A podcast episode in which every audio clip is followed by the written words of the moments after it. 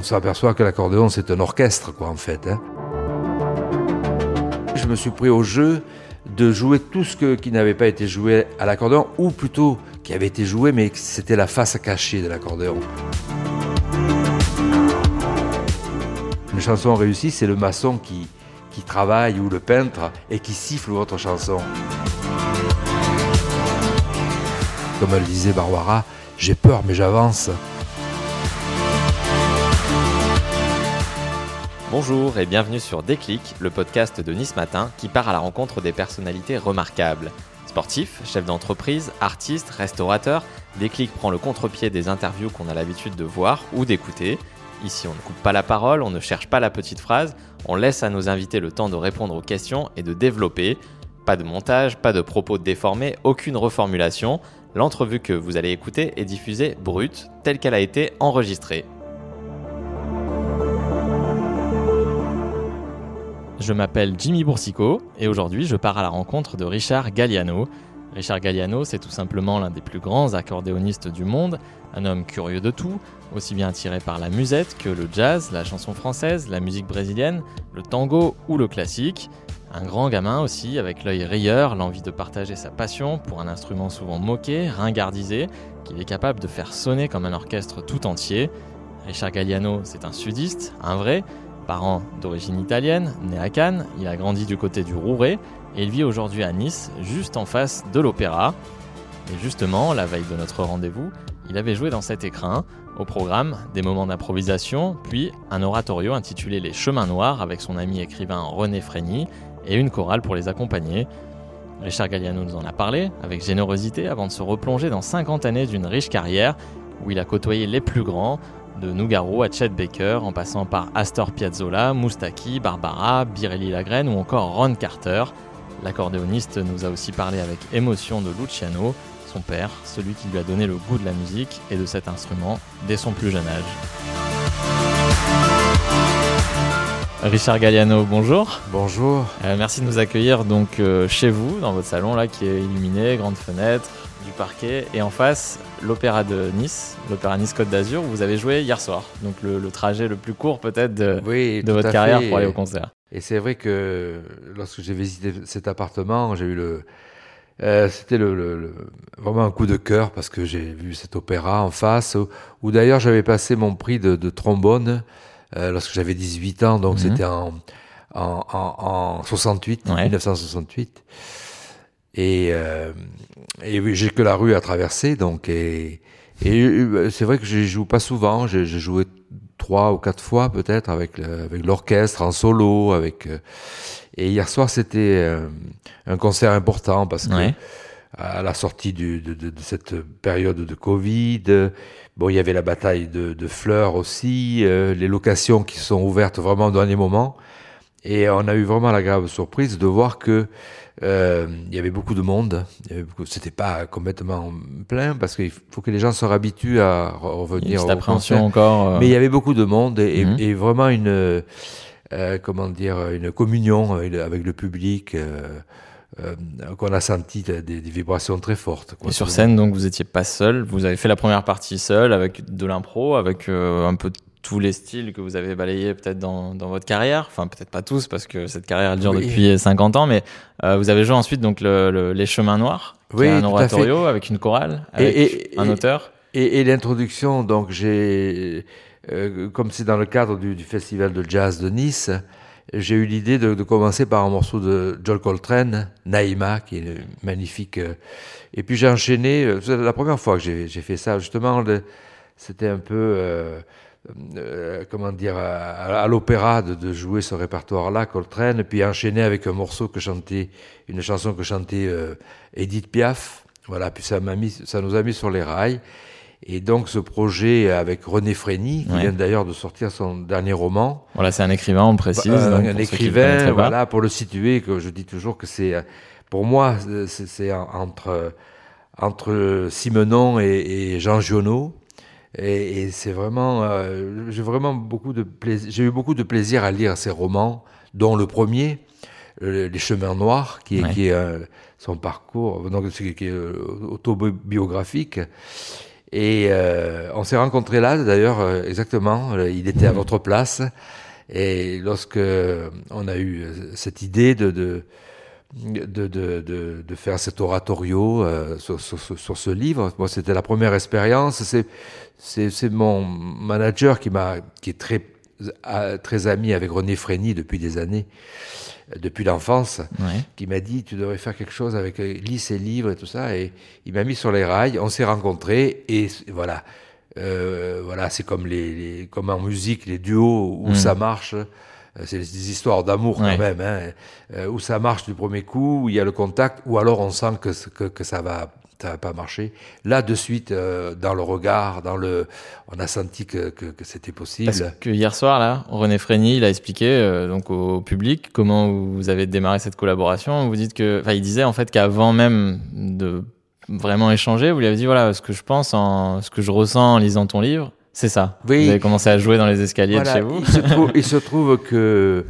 euh, de- de- dans ma musique, je cherchais un peu les mêmes vibrations, la même lisibilité aussi, la même euh, évidence que, que dans, quand, quand je lis ces romans où à chaque page il y a un événement, où il y a, on garde ce, ce- cette tension euh, quelque Ouais. part, même s'il y y a des moments euh, un peu plus fragiles, un peu plus. Et, et euh, j'avais aussi des morceaux que j'avais déjà écrits, mais qui étaient comme ça en attente. Et, et, euh, euh, je, je, je lui ai fait écouter ces, en- enregistrements et j'ai joué quelques, quelques thèmes à l'accordéon aussi. Et, parce que René vient souvent euh, à Nice, Mhm. il fait un travail un peu dans les, dans, dans les quartiers un peu, entre guillemets, difficiles, euh, même dans les, les prisons où il, justement, depuis toujours, il a, il a son, son, son parcours, quoi, de- dans son parcours, c'est de donner envie aux, euh, aux- aux- aux- on peut dire aux prisonniers, quoi, de, Ouais. de, de sortir un peu de cette, cette prison, de s'évader et, et de, de prendre plaisir à lire et même à écrire. Il y a beaucoup de, il a donné vraiment l'envie Ouais. de. Ça, c'est la chose la plus importante dans la vie, je, je pense. Et, et c'est euh, euh, les professeurs euh, ont, ont cette faculté-là, les bons professeurs. Moi, en l'occurrence, mon, mon premier professeur, ça a été mon père Voilà. qui m'a vraiment donné envie, avant tout, de. Il m'a fait découvrir la musique, mais euh, chez nous, on avait des disques de Mozart, par exemple, des, des ouvertures de euh, de- de- de- de- d'opéra de, Mozart.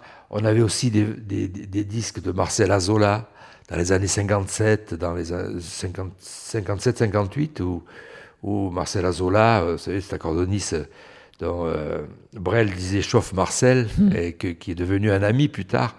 Et, euh, et donc il jouait les valses musettes, pas que les valses musettes, mais les valses musettes d'une manière magnifique. Et c'est vrai qu'avec après avoir fait tous les, j'ai joué tout ce que que- qu'on ne jouait pas à l'accordéon, c'est-à-dire Ouais. la musique classique, euh, et ça, on s'aperçoit que l'accordéon c'est un orchestre quoi en fait. hein.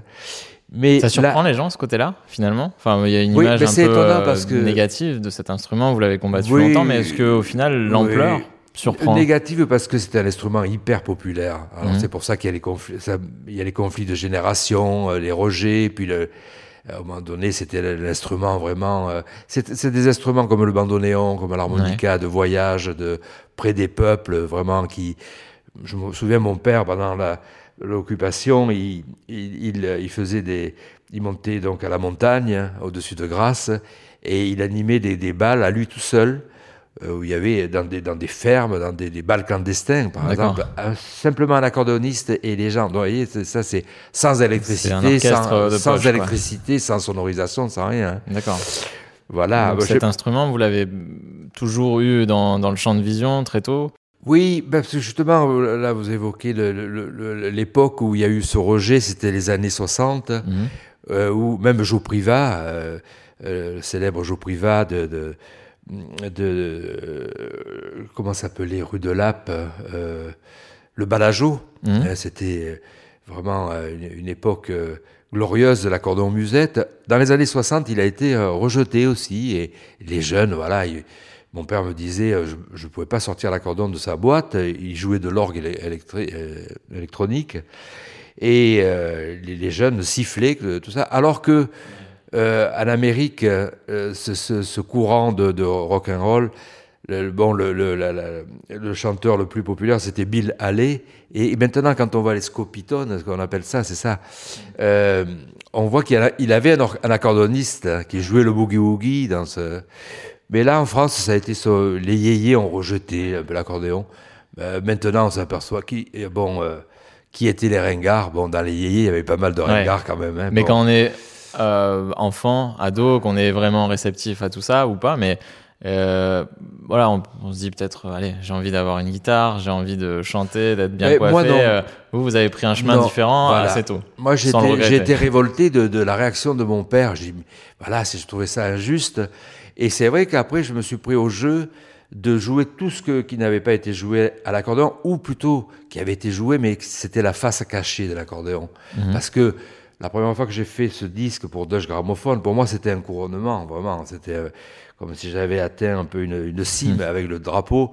Chez Deutsche Grammophon, le premier disque Bach, qui, qui a été, euh, euh, qui a vraiment très bien marché, qui a eu un très bel accueil. C'est au début des années 2010, c'est ça? 2013 Voilà, par là, je si crois. dis pas de bêtises. 2010, oui, oui. oui, Et, et, alors, à ma surprise, beaucoup de gens m'ont dit Ah, bac à l'accordéon, ah, on savait pas que ça sonnait comme ça. Alors que hmm. ça fait un siècle qu'on joue bac à l'accordéon. Euh, surtout les, bon, les accordéonistes français aussi, euh, ceux que j'ai cités, Marcel Zola et, d'autres, jouaient euh, la musique de, de, Bach ou la musique classique. Et surtout, en, Union soviétique, beaucoup d'accordonistes euh, concertistes jouaient tout, tout Bach, les variations Goldberg, les pièces d'orgue et tout ça. Moi, j'ai eu la particularité de, de, de, ne pas faire ce disque en, simplement en solo. Mhm. J'étais avec un, écrin d'orchestre de, à cordes qui, rendait l'accordéon comme un instrument classique, finalement, les gens ont, réalisé que le timbre de l'accordéon se mariait avec, avec les violoncelles, avec les violons et la musique de Bach, qui finalement est, de la musique pure. Elle peut se jouer au piano, au clavecin, à l'accordéon, à mhm. l'harmonica, à la trompette. Euh, voilà, c'est de la belle musique. C'est comme une belle chanson. Quand vous écrivez une belle chanson, c'est comme une belle fille, quoi. Elle n'a pas besoin d'être vêtue de avec extravagance, je sais pas. Euh, voilà, voix et piano, la chanson fonctionne. Après, si vous voulez faire une orchestration symphonique, vous la faites. Si vous voulez accompagner simplement avec une guitare, ou comme disait Nougaro, la chanson du maçon, c'est-à-dire, euh, voilà, une chanson réussie, c'est le maçon qui, qui travaille ou le peintre et qui siffle votre chanson. Là, c'est que la chanson est, une véritable chanson, quoi. Hein. Donc on va citer beaucoup de noms peut-être euh, prestigieux, on va naviguer entre les époques. Là vous vous évoquiez Nougaro parce que vous l'avez côtoyé, vous avez travaillé longtemps avec lui, vous avez participé, enfin vous avez élaboré, composé plusieurs chansons importantes pour lui. Est-ce que vous pouvez nous parler un petit peu de, de, cette relation qui a démarré pour vous en tant que jeune sudiste qui, qui montait à Paris, c'est ça? Dans les années 70 Oui, oui, oui. 73, je, je suis, euh, quand je suis arrivé à Paris, oui, c'est les années 73. Euh, j'ai été contacté assez, assez rapidement bah, par l'équipe Nougaro. Et pour euh, euh, il était en train Claude était en train d'enregistrer un de ses meilleurs disques d'ailleurs. J'en parlais ce matin avec René Frény. c'est Femmes et Famine.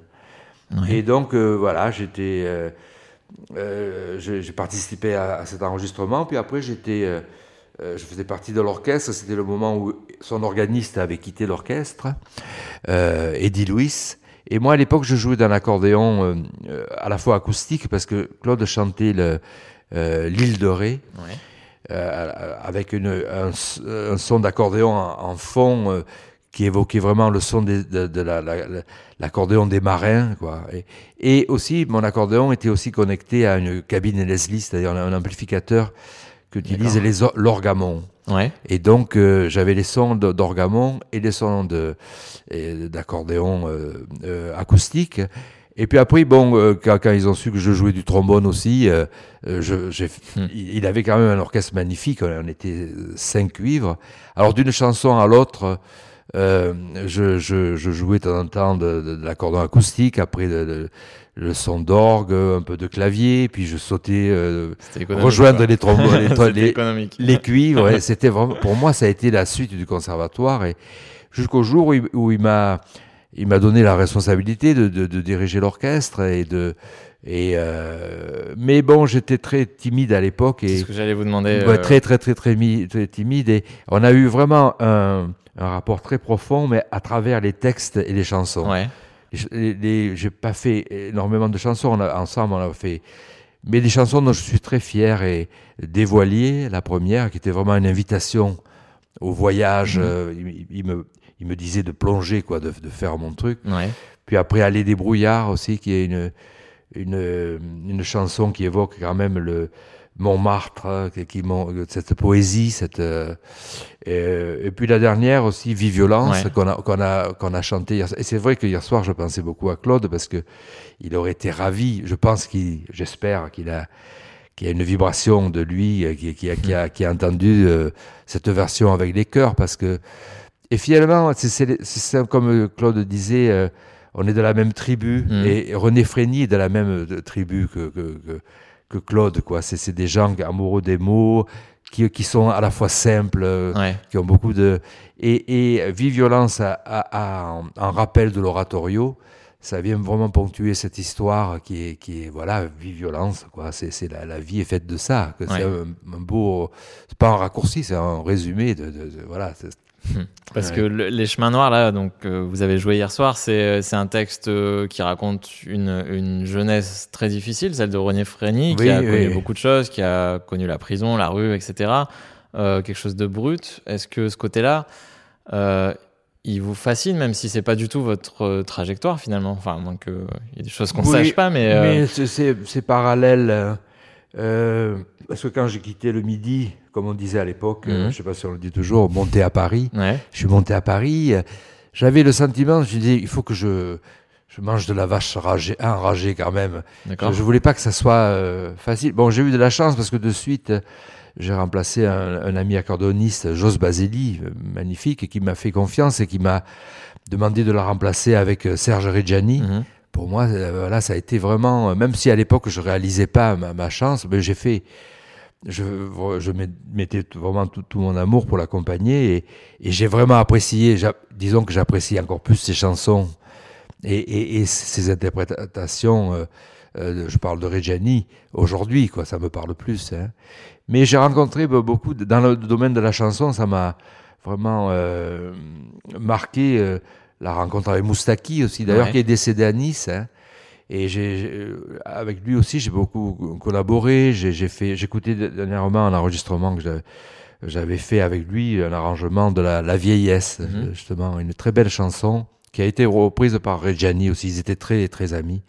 La rencontre avec Barbara, même si je ne l'ai pas accompagné sur les tours de chant, je l'ai accompagné euh, sur le, le, pro- le projet de Lily Passion Mhm. avec euh, euh, Depardieu. Et ça, c'était vraiment une très belle euh, rencontre. Et puis après, malheureusement, j'ai participé au- à son dernier disque. Mhm. À son dernier disque. Et, et c'est vrai que tous ces artistes, euh, Juliette Gréco aussi. euh, Ça fait beaucoup, hein. À la fin, ça fait beaucoup. ça, oui, et oui. encore, on- là, on parle de la chanson française, des légendes de la chanson française, on va dire. On va voir qu'il y a beaucoup d'autres domaines euh, dans lesquels Oui, vous oui, avez oui, pu oui. aussi faire. Mais des- disons que toutes ces vibrations, je les ai en moi. Lorsque Ouais. je joue, par exemple, comme hier soir, euh, sans y vraiment y prendre conscience, mais je suis habité de, de toutes ces vibrations. Mhm. Je pense à la à l'attitude de, de, de Nougaro, de Barbara sur scène, cette fragilité, cette force aussi, comme elle disait Barbara, j'ai peur mais j'avance. Ouais. Bon, c'est pareil, on, on, on se lance dans des choses et, et puis après il y a eu des, des, des- des rencontres bien sûr dans le dans l'univers du jazz, le musicien classique aussi, hein, Ouais. mais du jazz aussi, tous les gens que j'ai euh, bien sûr admirés, mais surtout qui m'ont donné envie. Je parlais d'Eddie Louis. Voilà, c'est quelqu'un qui m'a donné envie de, Ouais. de- Et puis lorsqu'on a, comment on, Enfin, sort, on- à travers les disques, euh, à travers ouais, les disques simplement. Ouais. hein. Et quand on s'est retrouvés tous les deux à, à enregistrer avec Michel Portal, c'était euh, pareil, c'était une belle histoire. hein. Même si j'étais pas très proche de sa musique, mais en jouant ensemble, on s'est aperçu qu'on avait les mêmes euh, euh, valeurs musicales, Mhm. un, un peu un même parcours entre le classique et le jazz, un peu sans frontières. Ça veut pas dire qu'on sait tout, tout jouer, mais euh, disons qu'on est attiré par tout, les, belles compo les, belles compositions, quoi. Ouais. Entre Naïma de Coltrane et puis une, une pièce de, de Satie ou, ou, de Debussy, moi je vois pas vraiment la différence. C'est un peu le Ouais. même langage musical, c'est le même euh, euh, harmonique aussi. euh, et c'est une, comme disait Claude, le- des musiques qui véhiculent des, des sentiments, des couleurs, des, de belles vibrations, quoi. hein, de- Mais est-ce que pour arriver justement à cette curiosité, cette ouverture d'esprit, il faut aussi apprendre à désapprendre Voilà, vous avez fait le conservatoire, mais vous avez aussi appris avant ça avec votre, euh, avec votre père. Avec mon père, oui, oui. Est-ce que c'est finalement, voilà, on est dans le podcast euh, déclic, donc le, Oui. le vrai déclic, c'est euh, c'est cette, euh, euh, cet amour de la musique transmis par votre père, Par mon père. Ouais. Vraiment, c'était. mais au sens large, euh, ou pas quand je, au, au sens très, aussi très large, que- parce que la- le premier choc musical que j'ai eu, c'est de voir mon père jouer de l'accordéon Mhm. et du bandoneon. Et bien sûr, euh, et puis bon, beaucoup d'enfants ont envie de faire, euh, d'imiter le, le, le, père, hein, Ouais. enfin les parents, le père, en l'occurrence le, le père. Et, et, et chez nous, euh, bon, on avait quelques disques à l'époque, un Tépaz.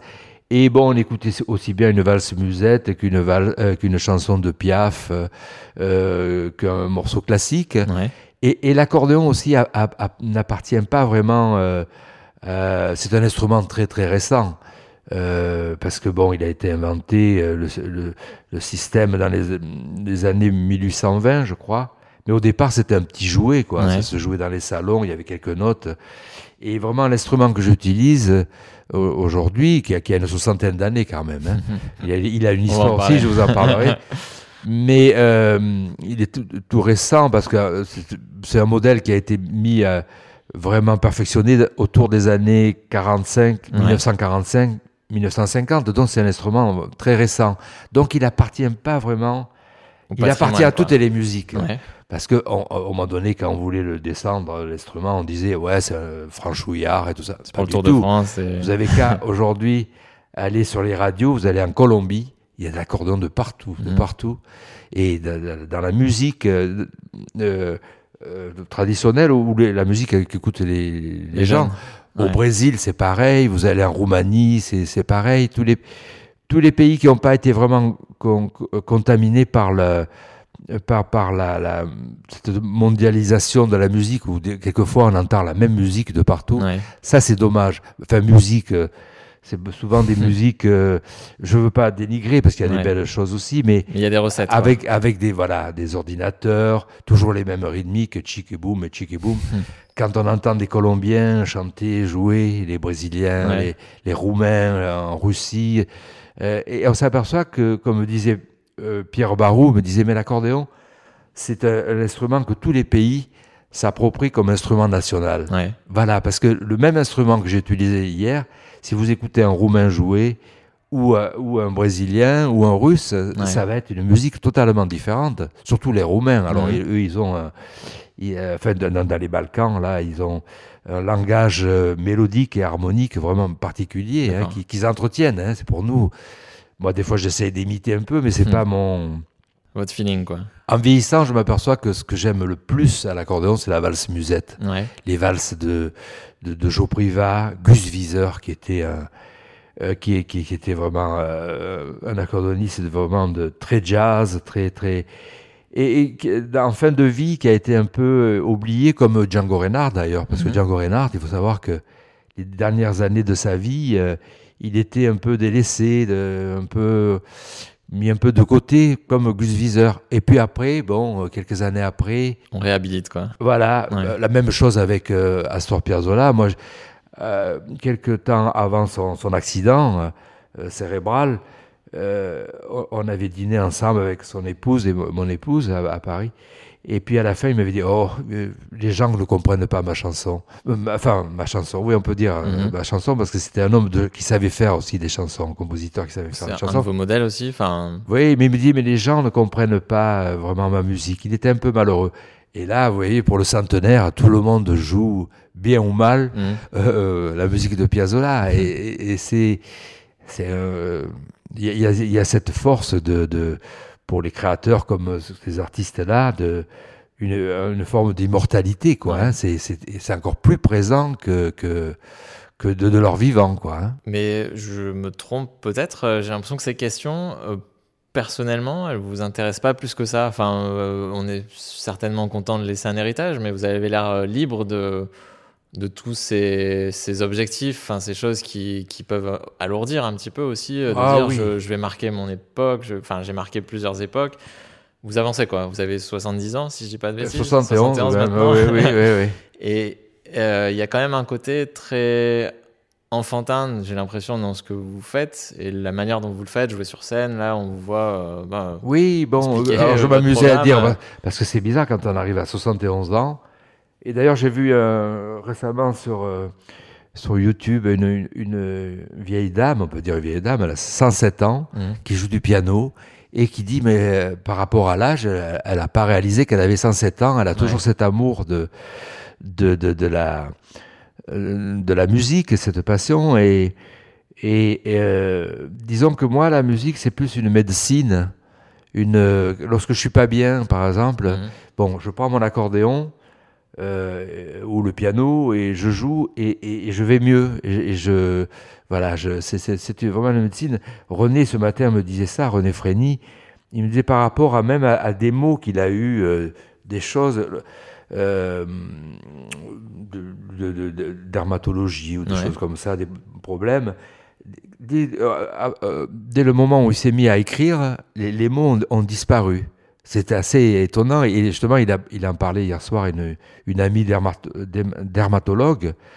Et, et, et donc, euh, voilà, que ce soit l'écriture, la musique, c'est une médecine, quoi, pour, pour Ouais. l'esprit, parce que euh, pour l'esprit, et de se détacher, euh, c'est très étonnant. Hier soir, par exemple, bon, avant de jouer, j'ai une forme de trac qui fait que je suis très fatigué, moi, très Toujours fatigué, j'ai pas vraiment très envie de jouer. Ok. Vous voyez, si on me dit, bon, c'est annulé, bon, ouf. mais bon, après, comme disait euh, euh, Barbara, j'ai peur, mais j'avance. hein. Ouais. Je, je suis sur scène, et là, et euh, voilà, il y a cette communion, il y a, le, le temps s'arrête, quoi. Et, et je pense que pour le public aussi, il y a, il y a- il y a cette chose-là. Et après, lorsqu'on a fini, bon, alors moi, je, je suis en pleine forme, je pourrais le jouer trois fois. Continue encore. Et, et j'ai l'impression que le, le concert a duré, euh, je sais pas moi, 10 minutes. Vous voyez, il n'y a eu aucun moment d'ennui, aucun Ouais. moment de où on se dit oh là là, c'est qu'est-ce qui se passe, euh, on se pose des questions. Non, c'est on, on est dans un un flot quoi Ouais. de- d'énergie et, et, et, et le- et on sent les vibrations du public aussi, les, Ouais. les silences. euh, Quelques applaudissements aussi, parce que l'oratorio, les gens ne savent pas trop Quand il faut applaudir. Quand il faut c'est ça. applaudir. J'étais bloqué moi aussi. mais mais, euh, voilà, c'est après, euh, bon, ça, a- ça a été confirmé par, par, euh, par les réactions des, des- du, du public, des, gens qui, me- Ouais. qui, qui ont, qui ont passé un bon moment. Et finalement, c'est ça qui est, qui est, qui est, qui est gratifiant, quoi, Mm. dans la, et dont on ne peut pas se passer, quoi. Pendant toute cette période de confinement, on peut dire, de ce problème, bon, j'ai écrit des, des- j'ai fait d'autres arrangements, j'ai fait un, un enregistrement à la maison aussi de, de disques de, de, de, de valses, euh, tout ça, mais je- c'est vrai que le, le, le partir comme ça en Ouais. voyage, rencontrer des publics différents, euh, euh, finalement hier soir j'avais pas tant le trac que ça parce qu'il n'y a rien de plus difficile que de jouer euh, chez soi. Ouais. Euh, Là, on peut dire chez soi, En, hein, en- sincèrement, en plein en face à l'opéra. Voilà. Pour les auditeurs. Mais une fois que je me suis retrouvé dans l'opéra, euh, je bon, c'est comme si j'étais euh, dans une autre ville. C'est la maison encore. Ouais, ouais, ouais, ouais. Mais là, vous disiez, vous parliez de cette période de, de confinement. Euh, on vous avez interrogé à ce moment-là, donc dans Nice Matin, vous disiez, euh, bah, en fait, finalement, j'avais jamais osé prendre de vacances, j'avais vraiment envie de le faire. Mais bon, après coup, euh, finalement, euh, vous vous rendez compte que c'est pas votre truc ou Oui, pas trop mais, mais vrai que j'avais, j'avais besoin de m'arrêter, je n'osais pas m'arrêter, parce que, euh, comme un jour, on, on parlait avec Michel Portal, il me disait, on ne vient pas de, euh, d'une, pas une génération, d'une, euh, je cherche le mot, euh, d'un, milieu Mhm. social où on refuse le travail. Ouais. Hein, alors bon, c'est c'est vrai qu'à un moment donné, quand on commence, on, on cherche euh, les, les- les engagements, tout ça, puis après, à un moment donné, il y en a beaucoup et on n'ose pas dire euh, non. Surtout qu'à l'époque, je, une certaine, pendant quelques années, j'ai travaillé avec quelqu'un qui, euh, avec euh, ce qu'on appelle un booker, un Mhm. impresario, qui, voilà, qui n'était pas vraiment un manager comme Thierry Sola avec qui je travaille aujourd'hui et qui me ménage, on peut dire aussi, il, ménage ma monture. L'autre agent, il avait tendance à tout prendre et, et des fois, on me disait, mais euh, j'avais un ami italien qui me disait, mais il te prend pour un colis postal ou euh, une balle de ping-pong parce que je me retrouvais un jour là, un jour ici. Voilà. Pour lui, il suffit d'écrire la date. Voilà. Il faut Alors, la jouer quand même. Ah, voilà. Et m'arrêter, ça a été, ça a été bien. Puis euh, redécouvrir la, la, vie normale, quoi. on habite aussi près de Grasse, un petit village. Et, au Rouret, c'est ça? Au voilà. Donc ça, c'est la, la, base familiale. Voilà, voilà. Et, et, et c'est vrai que, que euh, le contact avec les enfants, les petits-enfants, euh, euh, le, le, le, quotidien aussi, hein, de, de, parce qu'on est quand même pris en, en, toujours en charge. Euh, quand on va faire des concerts, il y a les, les voyages, les billets qui sont pris, mmh.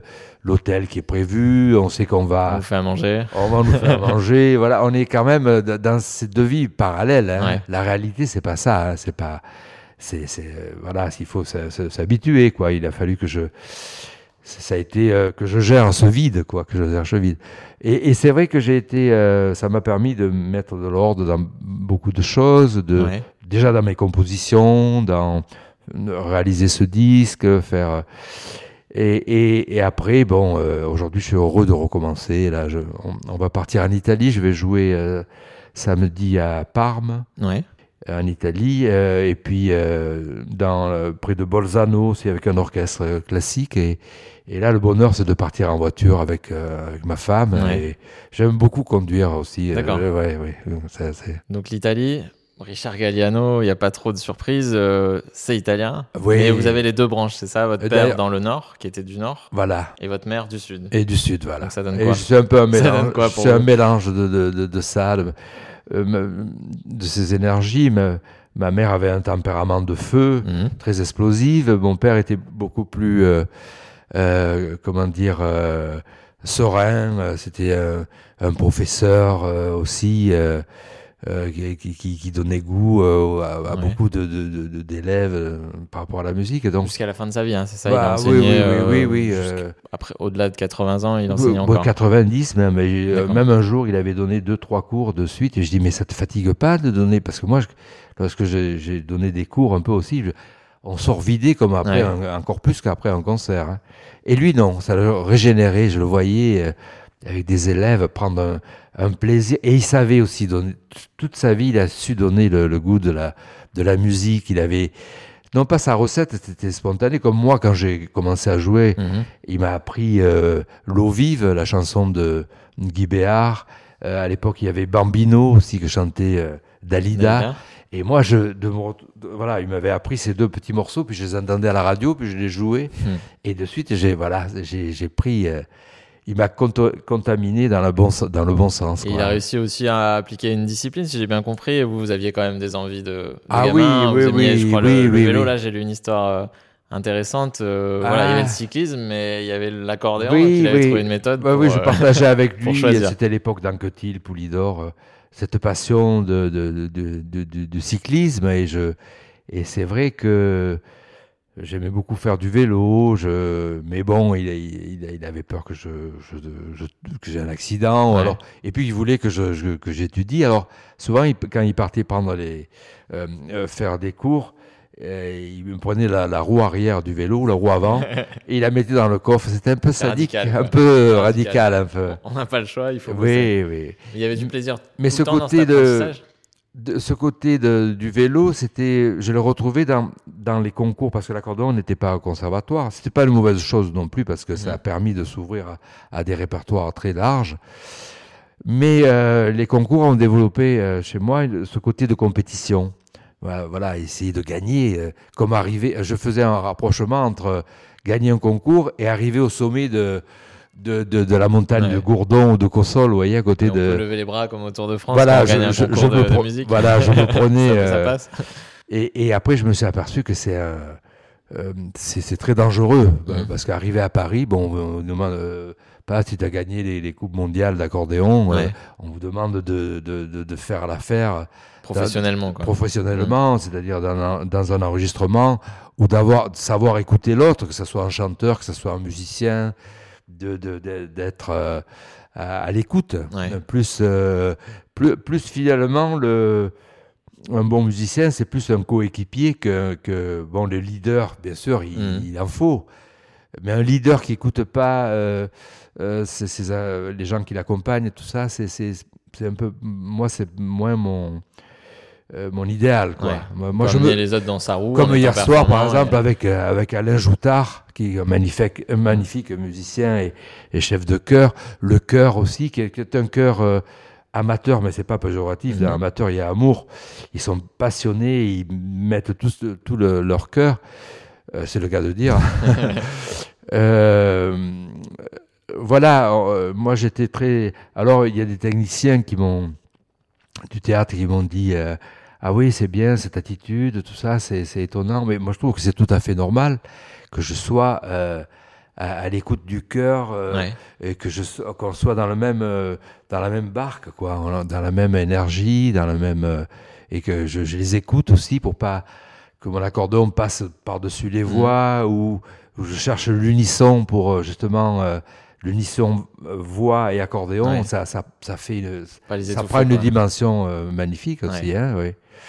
Donc- Et, et voilà, c'est Donc hier, comme depuis presque toujours, il y avait cet accordéon. Euh, le- la marque, c'est Victoria, Victoria, ça, si oui, dis pas de oui, bêtises, mais oui. c'est le même, on est d'accord. C'est le même, oui, que vous oui, avez oui, oui. depuis l'âge de 12-13 ans, c'est ça 12 ou ou- 13 oui, oui, oui. À, à l'époque, donc, je, bon, j'étudiais avec mon père, et puis, à un moment donné, quand j'ai approché un peu l'adolescence, euh, il avait un, un- ami, un, pro- un professeur, euh, un très bon professeur à Nice, qui s'appelait Claude Noël, Mhm. et qui avait l'Académie internationale d'accordéon, qu'il avait appelé de, ce label-là d'accordéon de Nice. Et euh, c'est ce professeur qui m'a fait découvrir, qui m'a fait à l'époque décrocher un peu de- du côté euh, musette français. Euh, quand je dis musette, c'est pas péjoratif parce qu'encore une fois, c'est ce qu'il y a de plus magnifique à l'accordéon. Mais il m'a orienté plus sur la- la- l'accordéon euh, euh, à la manière italienne et la fabrication. euh, D'ailleurs, je vais aller à Castelfidardo. C'est l'endroit, c'est la mecque de l'accordéon. Il y a toutes les fabriques, tout ça. Et, et donc, il a conseillé à mon père de, de me procurer un Victoria, qui est un Stradivarius de l'accordéon. Ouais. Et, et, et donc, bon, euh, mes parents ne roulaient pas sur l'or. euh, euh, et au moment donné, ma, ma grand-mère a vendu un terrain à, au Rouret. Ouais. Et, et, et donc, avec l'argent de ce terrain euh, euh, et les conseils de mon père, bien sûr, et, et puis de, de- de mon professeur, je me suis retrouvé avec cet accordéon Victoria. Donc ça, c'est une preuve d'amour, quoi. De Ah, confiance, oui, mais oui, oui. aussi. Et- c'est l'accordéon que j'ai de la utilisé. terre pour, euh, Eh oui, pour le gamin, quoi. que j'ai utilisé hier soir, que je Ouais. joue toujours. Et, et euh, je l'ai vraiment, c'est un instrument qui a un son. euh, beaucoup de, de- de gens me disaient hier, mais j'entendais pas un accordéon, j'entends un orchestre. Mm. Et c'est vrai qu'il a, il a une dimension, il a une. euh, voilà, c'est une Rolls, quoi. C'est un Stradivarius. c'est- c'est- c'est- c'est- c'est- Et puis il est, il est chargé de, à la fois de, de ce côté émotionnel. C'est sûr qu'il y a, il y a- il y a, euh, il y a les vibrations de mon père, de ma grand-mère, de, euh, de toutes ces années d'études que j'ai passées. Mhm. euh. et et d'ailleurs, je l'avais un peu délaissé lorsque je suis arrivé à Paris, parce que la référence de son d'accordéon dans les studios, c'était plus un son d'accordéon de, type français, Cavagnolo, qu'on Ouais. entend derrière euh, euh, Barbara, qu'on entend derrière euh, dans les musiques de films. Vous voyez, ce son un peu Ouais, plus ouais. canaille, un peu plus Paris, quoi. Ou hein. quoi. Voilà, voilà. Et, et, donc, avec des claviers un, un peu plus serrés aussi. Hein, et lorsque j'accompagne Nou- Nougaro, j'avais ce, type d'in- d'instrument. Et après cette période-là de- d'accompagnement, donc entre, euh, c'est ça, entre mm, 70 et 90, finalement, ça, ça a duré du temps. Hein. Heureusement qu'il y a eu la, renco- la rencontre avec Piazzolla euh, en 80, qui m'a dit, euh, en clair, euh, bon, il faut vous réaliser, faites. euh, et j'ai eu l'idée de. jouer en solo, c'est ça? Voilà, jouer en solo, euh, jouer sa propre aussi, euh, musique. voilà. C'était le conseil de Nougaro aussi, à travers la chanson des voiliers. C'est ça, et allez, il faut plonger, il faut te jeter à l'eau. euh. Et, et bon, euh, euh, disons que j'ai repris mon Victoria et c'était vraiment ma bouée de sauvetage, quoi. Et Vraiment. euh, c'est comme la chanson de de, de Moustaki, sa première guitare, quoi. Il y a une énergie, on retrouve, on retrouve. Et il se trouve que quand j'ai repris cet, cet instrument, j'ai rencontré Francis Dreyfus, qui a été très une rencontre très importante pour moi.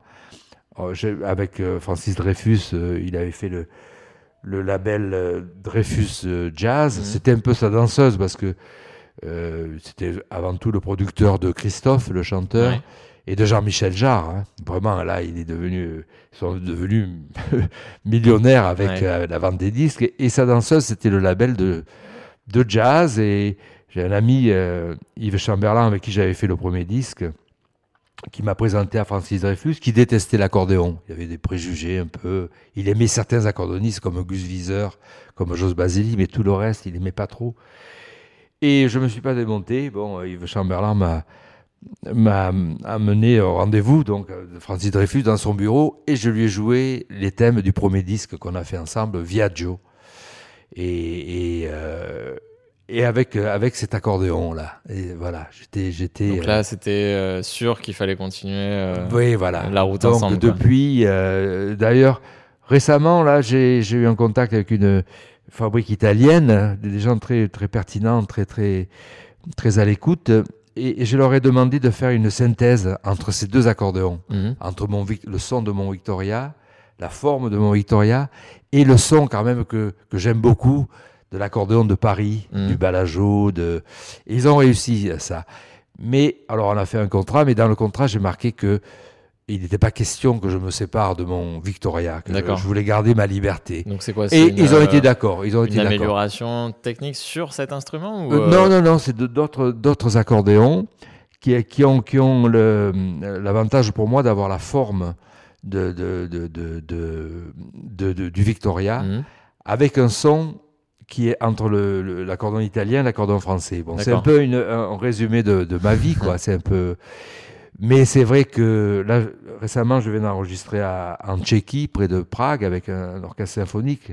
ça va être, un, je pense, un, disque assez réussi. Euh, des compositions que j'avais pas encore enregistrées, comme euh, Madre Perla, euh, Contraste aussi. Euh, et vraiment, c'était un bonheur. Et au moment de partir, comme à la maison, j'ai une trentaine d'accordéons, entre les accordéons de mon père, les miens, comme je disais, mais j'ai l'impression que ça pousse comme des champignons. quoi. en plus, là, je viens super pratique à Je viens d'en recevoir encore euh, trois par cette fabrique italienne.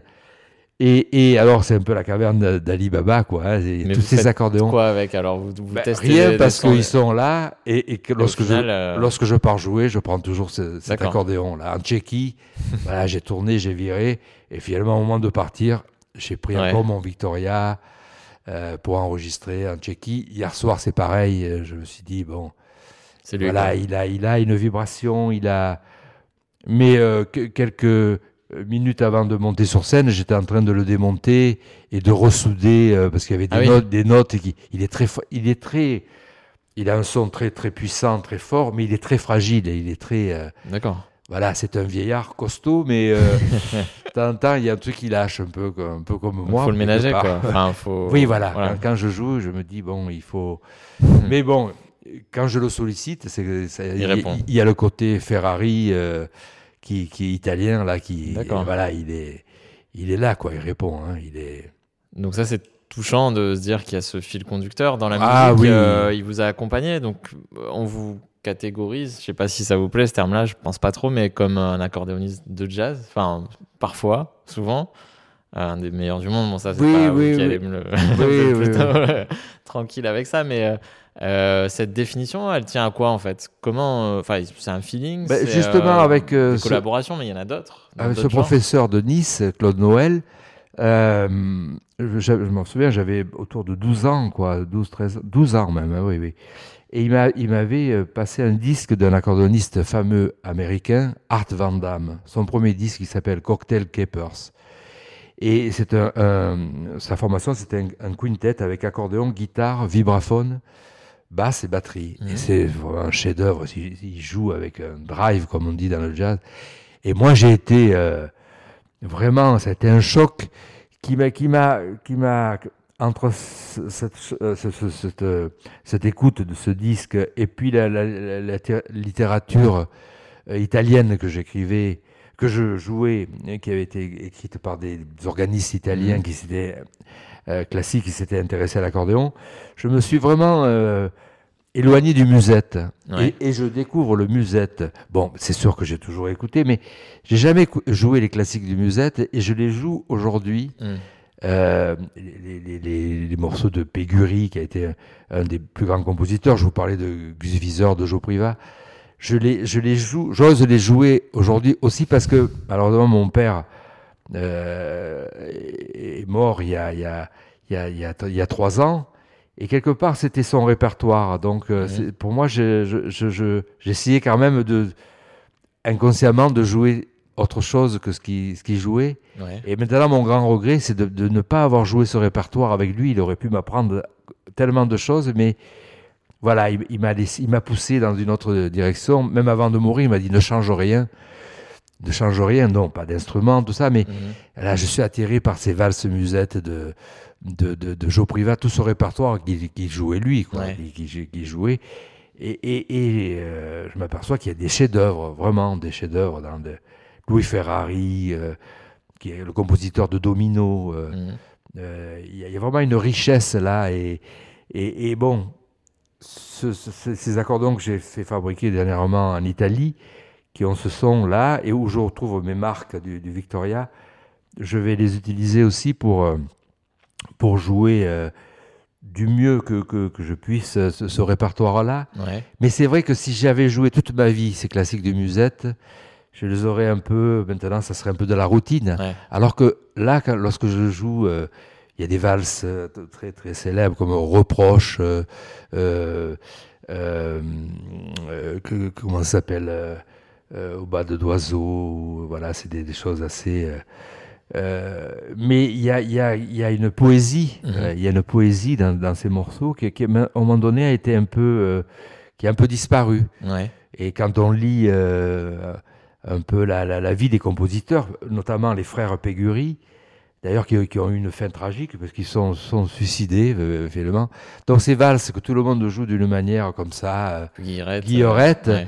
et je- moi je perçois quelque chose de plus profond euh, que je vais essayer de, de, de- Est-ce que ça, il de fallait. euh, ressortir parce que si je veux le jouer d'une manière traditionnelle, c'est pas dans mes cordes quoi. Mhm. Je préfère écouter. euh, Il y, a- il y a beaucoup d'accordonistes qui jouent euh, ça d'une manière euh, vraiment très virtuose, Ouais. très, très- très- Mais si on peut ramener quelque chose de plus euh, émotionnel, de plus euh, voilà proche de de, de, de, de la poésie quoi. hein. Mais est-ce que ça, pour y arriver, il fallait bah, avoir l'âge que vous avez aujourd'hui, avoir vécu bah, des disparitions, des choses qui, qui pèsent un peu plus, enfin, qui alourdissent un petit peu le, le- bah, la musique, mais aussi euh, oui, le, oui, le oui, paysage, oui. on va dire. Enfin, le, Oui, tout, à fait, tout à fait, hein, parce que bon, c'est sûr que lorsqu'on est jeune, il y a des choses qu'on rejette, et puis c'est normal aussi, hein, Mhm. qu'on soit comme un ça, chemin, un peu.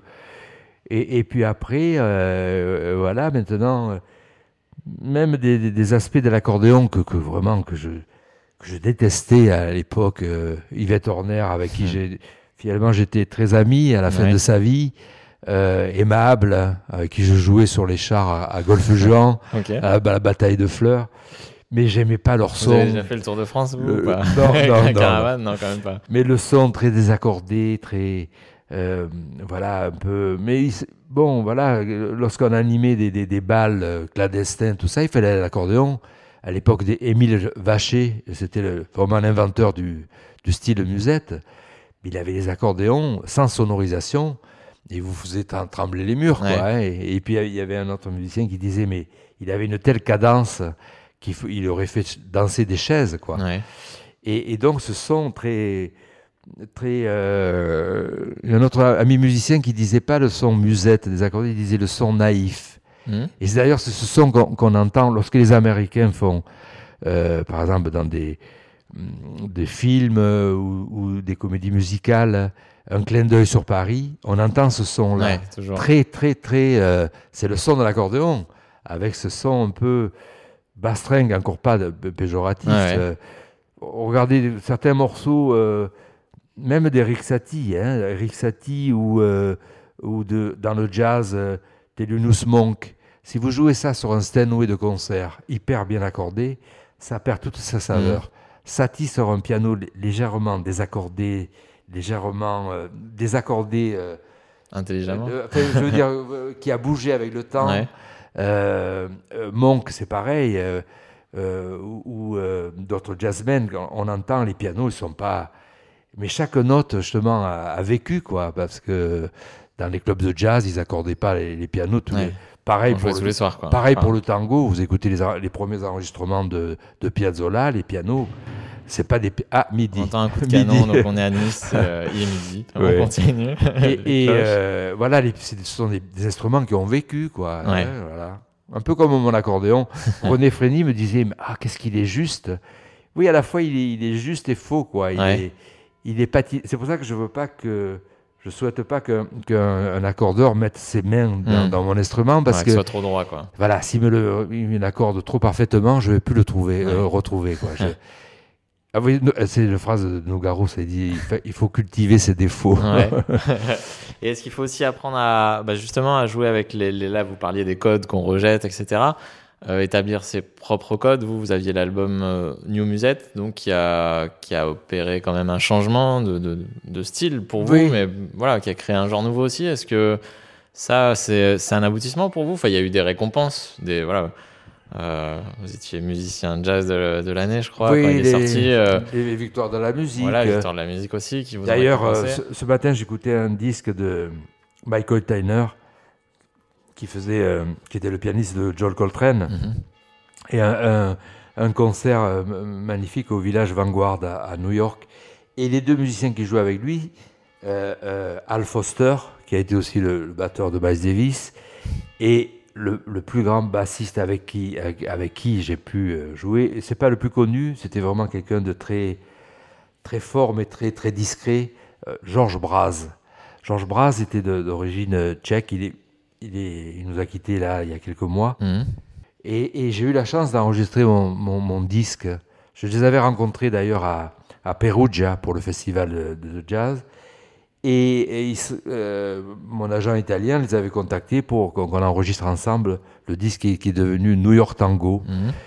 dont le, le thème euh, euh, était le générique de PJ pendant une dizaine d'années. ouais. Donc la série Et télé. là, je me suis retrouvé avec, avec Al Foster et, et Georges Braz et Birelli Lagraine à la Mhm. guitare aussi pour enregistrer ce disque. Et ça, c'est une, une des, des, des plus belles rencontres. Je sais pas pourquoi je vous raconte ça d'ailleurs. Euh, Qu'est-ce Parce qu'on dit a dérivé, on parlait de, de, de New Musette, mais après on a navigué alors, un petit peu. Donc, New euh, Musette, c'était un conseil de Piazzolla parce que euh, euh, au sorti de, de la toute l'époque où j'ai accompagné beaucoup de chanteurs, fait du studio, au trombone aussi.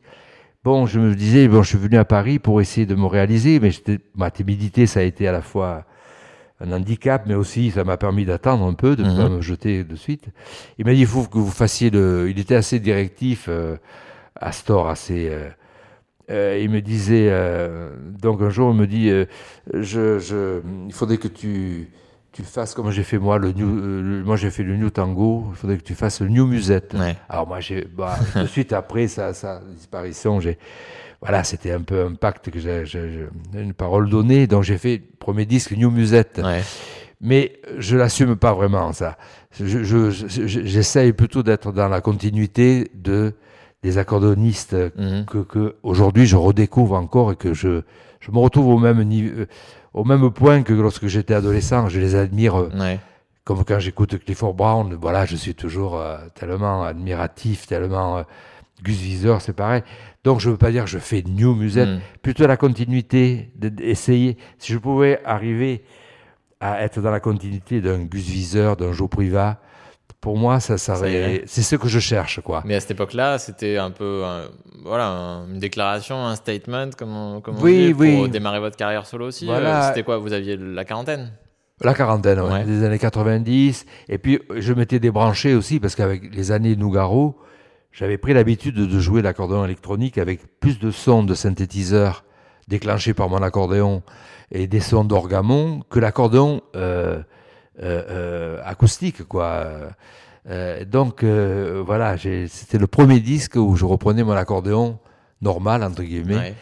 Et, mais j'avais une équipe de, de- de- vraiment. euh, ça, c'est aussi, c'était le, le conseil d'Astor. Il m'a écrit une lettre en me disant il faut que il faudrait que vous montiez un quartet avec euh, un bassiste très solide, un guitariste virtuose et un batteur très léger comme Jack de Jonette.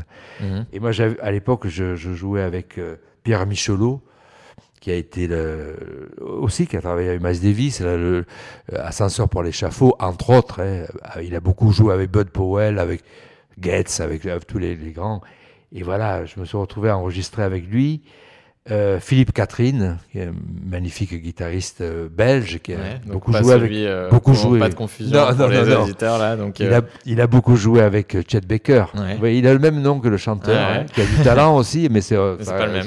c'est pas le tout même. simplement. Et Aldo Romano à, à la batterie.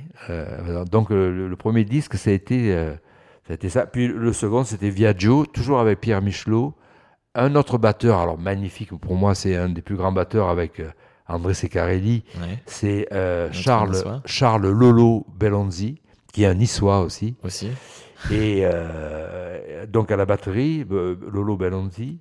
Et encore Birelli Lagraine, qui, Mm. est, qui est un génie euh, de la musique, on peut dire. De, il, il transpire à la musique. euh, de- Mais vous, là, dans tout ça, on a parlé de beaucoup de choses. Il y a eu, euh, donc, vous avez évoqué, vous, au début, bah, justement, le, le fait d'intégrer un label de musique classique, le plus prestigieux, euh, tout ce qui touche à la chanson française, à la belle chanson française. Et euh, voilà, on revient là, quand même, au jazz aussi. Euh, cette étiquette, justement, de joueur de jazz, comment, comment elle se- s'accroche à vous si fort alors que vous avez fait plein de choses différentes? Est-ce que vous, vous la comprenez? Est-ce que c'est un truc qui vous Oui, préoccupe ou pas? que je, Enfin, je préoccupe, pense que j'ai été mais- le- un, un- un des premiers. Bon, bon, un des premiers ap- après toute cette, cette période un peu de, de vide. Mhm. Il faut savoir que les gens comme Gus Wieser jouaient avec Django Reinhardt, euh, Tony Murena aussi, qui était à la même époque, avait été euh, contacté par euh, Glenn Miller pour rentrer dans l'orchestre. Malheure- malheureusement, eh ben, il n'a pas eu de chance parce que c'était l'époque où Glenn Miller a eu cet accident d'avion et qu'il qu'il- qu'il est... Donc voilà, l'accordéon était vraiment un instrument intégré dans le jazz. Après, Mhm. c'était vraiment un instrument musette, gna. Et moi, j'ai été, euh, euh, comment dire, euh, le, le fait de, de- de rentrer dans l'orchestre de Nougaro, avec Maurice Vander au piano, euh, Bellonzi à la batterie, euh, Yvan Julien aussi à la, à la trompette, tous des, des jazzmen, quoi, Mhm. des, des. Ils étaient orchestrateurs aussi, ils étaient... d'être accepté dans, dans, dans, dans, ce milieu-là. J'étais le premier surpris d'ailleurs, j'étais, ils ont... Et je me suis aperçu qu'ils avaient tous joué un peu d'accordéon au moment donné dans leur vie. Ah oui Et aucun préjudice, euh, Pas de par préjugés. Au contraire, Ouais. pas de préjugés, je veux dire, pas de préjugés. pas de préjugés euh, envers l'accordéon. Mais les premiers euh, euh, comment dire, enregistrements que j'ai, que j'ai fait, ou simplement que, euh, gig jazz que j'ai fait, Mhm. gig on dit, bon, des, ce sont de- euh, j'ai été contacté par des, des- des Brésiliens, euh, un pianiste qui s'appelle Rique Pentoja Laité, qui vit maintenant à à Los Angeles depuis quelques années, et, et un batteur Boto qui jouait avec Tania, Tania Maria, parce que Claude Nougaro prenait souvent des premières parties aussi, et, et toujours amoureux du Brésil. hein. Et donc, elle avait, euh, plutôt que de prendre, euh, faire appel à un, à un saxophoniste ou un trompo- trompettiste, ils m'ont demandé de, de faire euh, un, un quartet avec eux. Et, et donc, c'est avec ces Brésiliens. Et, et là-dessus, on, on a fait ce disque avec Chet Baker. Le- ça a été la rencontre avec Chet Baker, Ouais. qui, qui- qui a joué, la, qui était amoureux de- des compositions de Rique Pentoja. Et je me suis retrouvé à, à jouer avec, avec Chet Baker. Et là aussi, j'ai vu qu'il avait des, des yeux de- d'enfant devant Mhm. l'accordéon. euh, Ah oui il me demandait de jouer à l'unisson avec lui et ça a été assez éphémère parce que on a fait ce- cet enregistrement pendant 4 ou 5 jours. Et puis après, moi à l'époque, j'a- j'accompagnais Moustaki. Et euh, après cet enregistrement, il y avait une tournée en, en Italie avec euh, Chet Baker. Et, et moi, j'ai bon, j'avais donné ma parole à, à, à Moustaki et, et j'ai fait la tournée avec Moustaki. Ah oui. Mais bon, euh, voilà, j'aime autant, euh, je suis au- autant touché par les, les interprétations de Chet Baker que les chansons euh, de Moustaki, hein, Ouais. que, que j'écoute quand j'écoute Ouais. aujourd'hui. Là encore, c'est la même tribu, quoi. C'est la même sensibilité. hein. Et là, tous ces musiciens, enfin, vous en avez déjà parlé, mais vraiment, peuvent partager la même langue avec vous? Enfin, vous dites, voilà, moi je parle anglais comme il à peu près, c'est ça? Oui. vous parlez italien, je crois Oui, je parle italien. L'italien, c'est revenu naturellement. Mais le, la fluidité, la spontanéité, elle vient vraiment du moment où vous démarrez un petit peu à vous tourner autour, on va dire, à jouer un petit peu, à voir si ça va la faire musique, ou pas. La musique, c'est contrairement à la politique qui divise les gens. Euh, la musique, ça, bon, déjà les publics, euh, on, partage les vibrations. Et entre musiciens, alors on voit de suite euh, avec qui, bon, un peu comme là, bon, on aurait pu s'arrêter de parler très vite si, si on n'avait pas eu, si le courant n'était pas passé. Et en musique, c'est pareil. Alors j'ai enregistré beaucoup de musiciens américains. Je mhm. citais ces deux euh, musiciens, mais il y, a eu euh, Rubalcaba, euh, Charlie Aden, pour, pour, citer les plus. mais on, a toujours employé un, langage en dehors de la musique primitif, quoi, avec avant tout des, sourires, des regards, quelques phrases comme ça. Winton Marsalis, c'est pareil. Mais bon, je un moment donné, je me suis. Bon, c'est vrai que je suis plus doué pour l'italien mhm. que pour l'anglais. J'ai toujours ramé pour essayer de parler anglais, mais bon, j'arrive pas, c'est pas dans mon truc, avec l'accent du midi et tout ça. Hein. Mais euh, je me suis aussi, à part, euh, un truc qui m'a freiné, j'ai vu souvent les, euh, les musiciens américains, euh, Wetton Marsalis, par exemple, il vient depuis des années à, à Marciac. Et à part bonjour en français, il ne sait pas dire autre chose. Merci Marciac. Alors moi, je, euh, voilà, voilà. Et, et, bon, voilà, c'est. Euh, et moi, je n'ai pas joué souvent à New York, mais les quelques fois, une fois, j'avais joué non pas à Carnegie Hall, mais à, mhm. c'est une petite salle à côté qui s'appelle Carnegie Carnegie Small, une plus petite salle. Et là, j'ai dit tiens, je vais le parler. Euh, puisque les Américains, quand ils arrivent ici, chez nous, ils parlent en, anglais, en mhm. américain je vais leur parler en français. Hmm. Et je leur ai parlé en, français, j'ai dit pour vous c'est exotique. Hein. Et le producteur a été, c'est un peu vexé. Il a dit quand même, il dit, tu viens chez nous. mais, je, quand je parle euh, anglais, j'essaye de parler anglais, je suis tellement, je me sens tellement ridicule et pas à l'aise. Que, que, voilà. bon. On mais bon, cela dit, là, en ce moment, je suis en train de, de retravailler un peu l'anglais. Alors, je, je, travaille avec les, des, livres de Tintin en anglais ah que je traduis. et au moins, ça me donne envie de. D'accord. Parce que des fois, c'est des frustrations quand on se retrouve avec des vraiment des, des, des, des, gens avec qui on a envie de communiquer, de communiquer mmh. et qu'on s'aperçoit que, voilà, je vous parlais de Georges Braz, qui était un être magnifique, un grand musicien. Voilà, on, est, on est, toujours. Euh, bon, c'est peut-être, on se dit l'essentiel, parce que mmh. des choses très, très et puis, il y, a ce courant qui passe euh, en dehors des, du langage, quoi. Hein. Justement, là, en parlant de langage, on pourrait continuer vraiment longtemps. On en est à une heure de, oh discussion. on a débordé un petit peu, mais j'ai trois dernières questions. Il pourrait y en avoir beaucoup plus, mais on va se limiter à trois. Euh, peut-être concernant vos projets actuels, euh, vous avez une nouvelle formation là, avec laquelle vous démarrez plusieurs projets, si je dis pas de bêtises. Oui, oui. Est-ce que vous pouvez m'en parler un petit peu? Donc c'était la, la, prochaine. Euh, on a commencé à faire quelques concerts et. c'est un trio, hein Un trio, oui. Et le dernier concert, c'était au New Morning. C'était notre deuxième concert et ça, ça, fonctionne vraiment très bien entre nous. Et il y a euh, donc Sébastien Gignot, qui est, qui est euh, un musicien assez unique, puisqu'il joue du violoncelle et aussi de la guitare. Guitare très très euh, très proche de la musique de, de, la euh, musique manouche de mhm. Django Reinhardt, mais pas que. Ben, il a aussi un duo avec un Africain qui joue de la kora. Il a beaucoup joué avec les Roumains aussi. Euh, il est à la fois, il est aussi peintre. Il fait de grandes fresques. C'était un, vraiment un très grand musicien. beaucoup de sensibilité, beaucoup qui connaît justement tout ce répertoire musette aussi. D'accord. Euh, le jazz aussi, le classique aussi. Il a enregistré à la guitare, par exemple, le deuxième mouvement du concerto qu'il adore de Ravel pour piano. C'est un musicien euh, très large. Large. Et un bassiste euh, vraiment très, très, très, très, très, très, comment dire, précieux. C'est ah, son prénom. Il parce qu'il a, un homonyme, c'est un accordeur d'accordéon qui s'appelle Philippe Humbert. Et lui, c'est Diego Humbert. Voilà, Diego Humbert. Diego Humbert.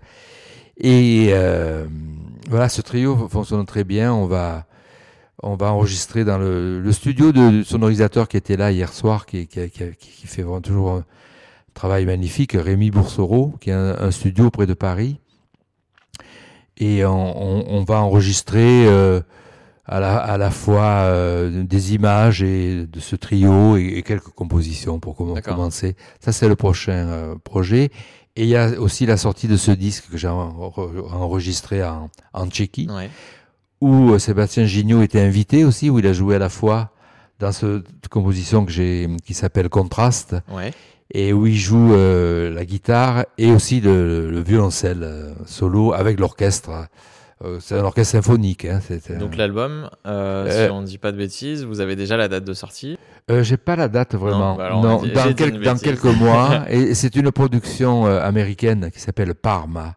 D'accord. un peu italo-américaine. Ils sont, c'est assez international, mais c'est une équipe de, de vraiment de, de, de, de, de- de jeunes personnes vraiment, et qui, qui, qui a pour but de promouvoir les compositions des des, des compo- euh, com- com- compositeurs contemporains, mais pas de musique contemporaine. Ouais. Moi, je fais pas de musique actuelle, Mhm. mais bon, c'est pas une musique expérimentale. Moi, j'aime trop les harmonies, le- le- le- les mélodies. euh, bah après, euh, bon, je, je respecte et j'aime les musiques aussi d'avant-garde, tout Ouais. ça, mais pas que quoi. Je, je- Parce qu'il y a des choses des fois là qu'on entend, enfin en tout cas hier, moi je suis plutôt profane, mais euh, des sonorités, on se dit tiens, ça pourrait être un thème de musique électronique. Enfin, euh, ah voilà, oui, par oui, moment. Parce que. Mais oui, parce que je suis intéressé par, mais- par la musique de Gérard Griset, de, de, la musique de, de, de- du Tilleux, de, de- de- des musiques plus euh, Ligeti. euh, voilà, je, j'aime beaucoup. Mais après, quand je voilà, je, je réécoute Chet Baker, voilà, ça me fait du bien Ouais. parce qu'il y a la mélodie, il y a la, C'est bon. là. Enfin, la ouais. simplicité, c'est pas si simple que ça, parce Ouais. que comme une fois j'avais dit ça dans une interview euh, qu'on on, on partageait avec euh, Winton Marsalis, et j'ai dit comme ça, euh, oui, on a- on n'a pas répété euh, pratiquement, et puis euh, ça, on a joué, euh, voilà, euh, spontanément. Et lui, il a relevé en disant, oui, c'était facile parce qu'on connaît le langage. Voilà, parce que C'est compliqué de faire ça. Quelquefois, il y a des musiciens classiques qui disent Ah oui, bon, je, je joue ma musique, et puis je vais m'intéresser un peu au jazz, euh, comme ça. Et non, si on, joue, on veut jouer du jazz, Faut apprendre la langue. il faut app- apprendre le langage, Ouais. il faut connaître les, les compositions. Souvent, euh, euh, un, un thème de jazz comme Naïma que j'ai joué hier soir, bon, on connaît la, la mélodie, les accords, et puis après, on peut, on peut jouer, euh, je veux dire, de manière un peu infinie. Ouais. Et, et d'ailleurs, il y a, il y a un peu une, une boutade qui, qui dit que les musiciens classiques euh, répètent trois, heures pour jouer trois minutes, et les musiciens de jazz répètent trois minutes pour jouer trois heures.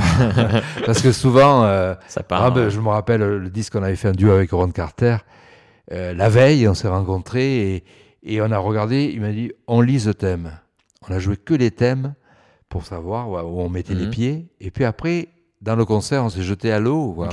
Mais il faut se jeter à l'eau avec, euh, en étant euh, comme quand on part en mer, quoi. Il faut être euh, Équipé. C'est-à-dire, bon, on sait la structure du morceau, la structure, avant tout, la structure harmonique, Ouais. mélodique, le contenu, contenu émo- émotionnel. Chet Baker, pour ça, c'est la référence, parce que lui, non seulement il connaît la structure des morceaux, il connaît la, la mélodie, les harmonies, Mhm. et aussi les paroles. Parce que les- la plupart des thèmes de jazz, les vrais, ce sont des chansons américaines. On peut Ouais. faire la même chose avec les belles chansons françaises aussi, hein, de, de Traîner, de, de Nougaro, de, des grands, quoi. hein. Ouais. Donc là, euh, Richard, on a évoqué beaucoup de, de domaines. Euh, J'ai cru comprendre aussi que vous étiez re- replongé dans, dans votre passé pour euh, un livre. Est-ce que vous continuez? Euh, Est-ce que vous avez... Ben. C'était il y a un an et quelques, Oui, parliez de oui, ça oui, oui, on avait commencé une biographie. Ouais. euh, et puis, euh, c'était le, deuxième essai. Puis j'ai- arrêté parce que ce, ce projet, parce que à la fois, je- je- bon, je veux dire, ma, mes expériences ne sont pas terminées, quoi. Je, je veux dire, ça. même à 71 ans, ça continue encore. J'ai d'autres- projets. Et puis, il faut que, vraiment que je tombe avec euh, en face d'un d'un écrivain qui, euh, là, en l'occurrence, c'était trop. Euh, J'aurais dit, c'est pas une comment dire, comment on appelle ça une géographie un peu quelque chose qui vous met euh, voilà, si, encore plus sur un piédestal. Dans les, dans les détails, ah. des dates, de tout ça, il faut que ça soit assez romancé. Il faut que ça soit. Euh, je me mets à la, à la, place, voilà, à la place du lecteur. Il faut voilà, c'est pas simplement que j'ai enregistré en telle année, que j'ai rencontré telle personne, une monographie, une monographie, vous voyez. Euh, bon, c'est pas ça. Il faut que ça soit romancé. Il faut qu'il euh, et puis je pense que j'ai d'autres, justement, cette redécouverte du musette aujourd'hui. Euh, bon, ben, voilà, c'est pour moi, c'est l'aboutissement. c'est pas Dutch Gramophone, Bach mmh. euh, ou les rencontres avec les jazzmen américains. C'est de retrouver cette âme de retour aux sources, quoi. retour aux sources de, de ce qu'aimait mon père et ce que je partage avec lui, le, truc initial de, de mmh. voilà, de comme disait Astor, la musique de, de, de, de ma terre, quoi. De, voilà.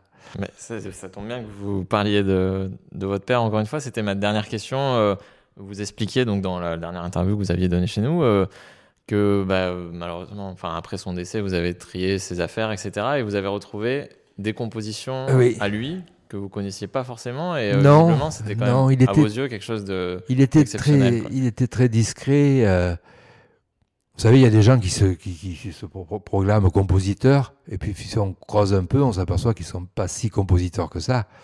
Mon père, c'était le contraire. Il n'a jamais dit je suis compositeur. Il était même professeur. Il disait pas, il aimait pas trop dire ça. Il, enseignait, voilà, des élèves.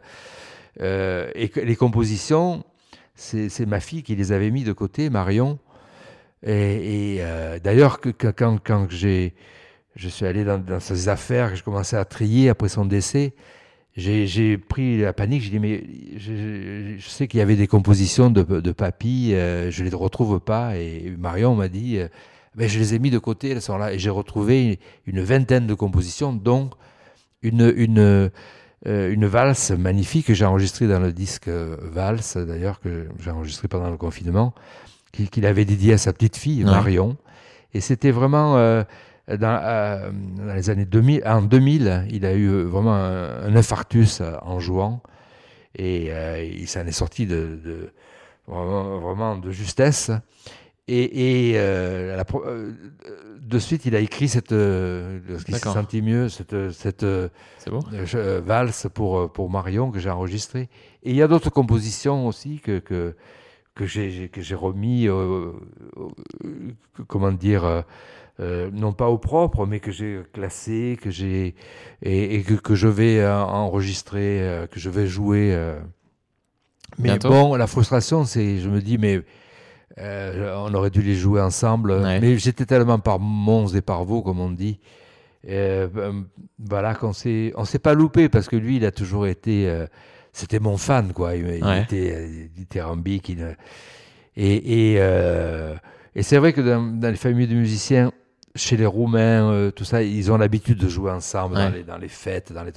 Chez nous, c'est pas tellement. C'était, c'était pas ça. Vous avez déjà joué avec lui, publiquement? Oui, on, a joué au Conservatoire de, Nice, d'ailleurs, on avait fait ce, concert. Euh, mais on, on, aurait pu en faire tellement euh, plus. Mais c'est la frustration des gens qui vous quittent et de, hmm. tous les chanteurs et chanteuses avec qui j'ai travaillé aussi. Je, je me dis, ben, j'aurais pu faire beaucoup plus de choses avec Nougaro, avec Barbara. Hmm. Et, euh, bon, euh, euh, on s'aperçoit de la valeur des, gens lorsqu'ils disparaissent encore plus. Mmh. Quoi, hein, et, mais bon, voilà, c'est pas. Mais on peut faire revivre ses compositions. Oui, oui, oui, tout à fait. C'est parce que à travers les compositions, il a, il a mis le meilleur de lui et il y a son âme, quoi, qui est, qui est, qui est, qui est, et, et, je redécouvre des choses que je connaissais pas de, de lui parce que dans la discussion, il y a toujours un peu la, cette pudeur, cette, euh, et puis chacun, lui, lui, il était, il donnait beaucoup de cours, il était, il partait sans arrêt, beaucoup, il était très, très, jusqu'à la fin, quoi. Il a été vraiment euh, très, très actif, très mm. actif, très, très, et, moi aussi, je passais d'un, bon, donc, quand on, on, on, se voyait, c'était toujours assez, assez bref. Heureusement qu'on a, on a pu jouer notamment au Conservatoire de Nice. Et puis pour mes 60 ans, à, Paris, euh, j'ai joué pour l'unique fois à l'Olympia. L'Olympia avec différents projets et le duo avec mon père. Et c'est vrai que lorsque le public l'a vu arriver sur scène, c'était vraiment. Hmm. C'était magnifique. Hein, c'était. Hmm. Alors voilà, bon, on l'a, on l'a pas fait souvent, mais c'était vraiment des, des bah, voilà, lorsque je pense à tous les concerts que j'ai fait, tous les voyages, j'ai oublié beaucoup de choses quand même. Hein. Des fois, les gens me disent Tu te rappelles là euh, J'ai un ami euh, niçois là, qui me disait Tu te rappelles quand on est allé au Danemark, puis en Finlande, et tout hmm. ça? Mais moi, c'est un brouillard total. Quoi. par contre, je me rappelle plus des choses de l'enfance, hein, des, des, souvenirs d'enfance et des chocs que, j'ai eus. Mais après, c'était vraiment dans la brume, tout ça. Hein. Hmm. C'est tout. Euh, c'est bon, voilà, c'est un. C'est un. Ça m'a construit, quoi. Voilà. On termine là-dessus? Voilà, tout à fait. Parfait. Merci beaucoup. C'était un plaisir. Hein, merci beaucoup. Et donc, on, écoutera vos prochaines euh, compositions, prochains enregistrements. Il y en aura beaucoup, donc. Vous les avez évoqués. On attend ça avec impatience et d'autres venus euh, dans le sud en concert. voilà, merci. Merci beaucoup. Bonne continuation et au revoir.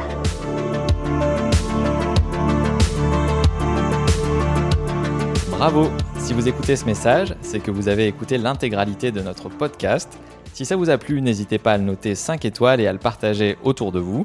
Et si vous avez des remarques ou des suggestions, vous pouvez m'écrire sur mon mail à jboursico at nismatin.fr j b o u r s i c o t nismatin tout attaché.fr.